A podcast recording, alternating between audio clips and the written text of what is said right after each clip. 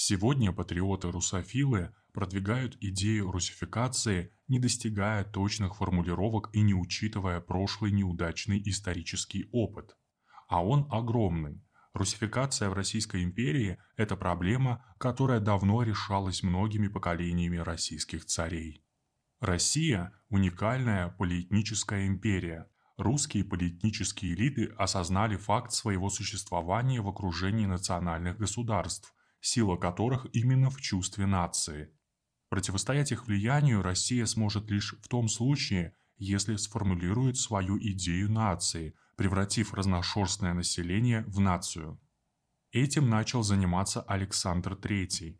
Он же натолкнулся на то, что нации в составе России имели разный уровень национального самосознания. То, что работало на русификацию в одном месте империи, давало противоположный эффект в другом. В сочетании с урбанизацией и разрушением традиционных форм организации общества обострились социальные конфликты, и вместо консолидации возникла дестабилизация. Вовлечение граждан в строительство империи, социальные лифты, было, как и сейчас, проблематичным, а сословия, классы и партии подвержены деградации. В них началось расслоение, в процессе модернизации они утрачивали единство – при этом Столыпинская реформа привела к расселению наиболее способных к самоорганизации слоев населения по территории империи. И они, не видя своих гражданских прав на участие в политике, образовали революционный тренд. Власти России вынуждены были ориентироваться на европейские модели формирования гражданских наций.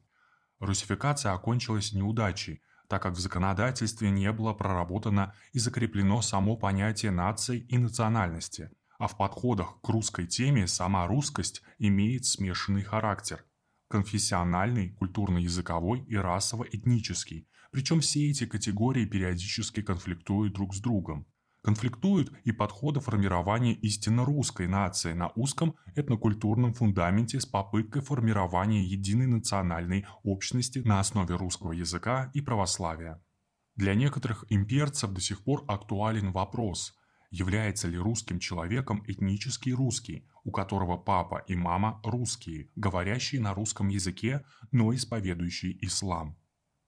Русские расселялись далеко друг от друга. Коммуникация была слабая, формировались разные локальные группы со своими культурными особенностями. В результате общерусской культуры как основы для формирования нации не возникло, а возникли субкультуры. Надо определиться, какой критерий положен в понимании русскости – религиозный, языковой или расово-этнический, или все вместе. Сейчас самый пассионарный русский национализм – атеистический, то есть культурно-этнический. Сюда не получается внедрить православие, и никто не станет воевать с этой веткой русских националистов. Тут и конец русского национализма как понятия. Россия не должна играть роль Америки, она должна играть свою роль. Для России в любом конфликте, в любом уголке мира есть своя выгода и угроза. Она глобальна, а в мире все взаимосвязано. Не лезть в конфликт без прямой угрозы и выгоды – это логика Украины, а не России. И христианской цивилизации в мире нет. Русское православие находится в состоянии кризиса и расколото со всем прочим православием. Католики и протестанты вовсе враги и нам, и между собой.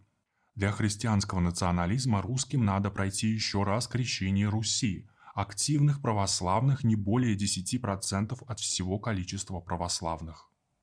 Чисто национальный прагматизм – это не про русских. Хотя национальные интересы включают прагматизмы, но один прагматизм – это удел слабого, маневрирующего между сильными. Иногда прагматизм советует сдаться. Но русские, как известно, не сдаются, и Россия не всегда руководствуется прагматизмом, особенно в вопросах войны и мира. И это только малая толика возникающих и очень сложно решаемых проблем – Русский национальный унификатор – это открытая тема с очень давних времен. Мы не первые, кто встает перед этой проблемой. Здесь очень много вопросов, которые возникают из-за исторических особенностей формирования России как государства. И именно потому социальные концепции в отношении России – справедливость, честь и достоинство – обладают куда большим потенциалом солидаризации, чем связанные с религией, национальностью и культурно-языковыми признаками. Социальные концепции тоже вызывают споры, но из двух зол лучше выбирать меньшее. Проблема в том, что все перечисленные подходы уже испробованы и в разное время показали свои недостатки. А идеальных новых идей нет и уже не будет. Это может разочаровать, но это реальность, в которой нам предстоит действовать и находить решения. Пожалуй, в этом самая большая трудность нашего положения.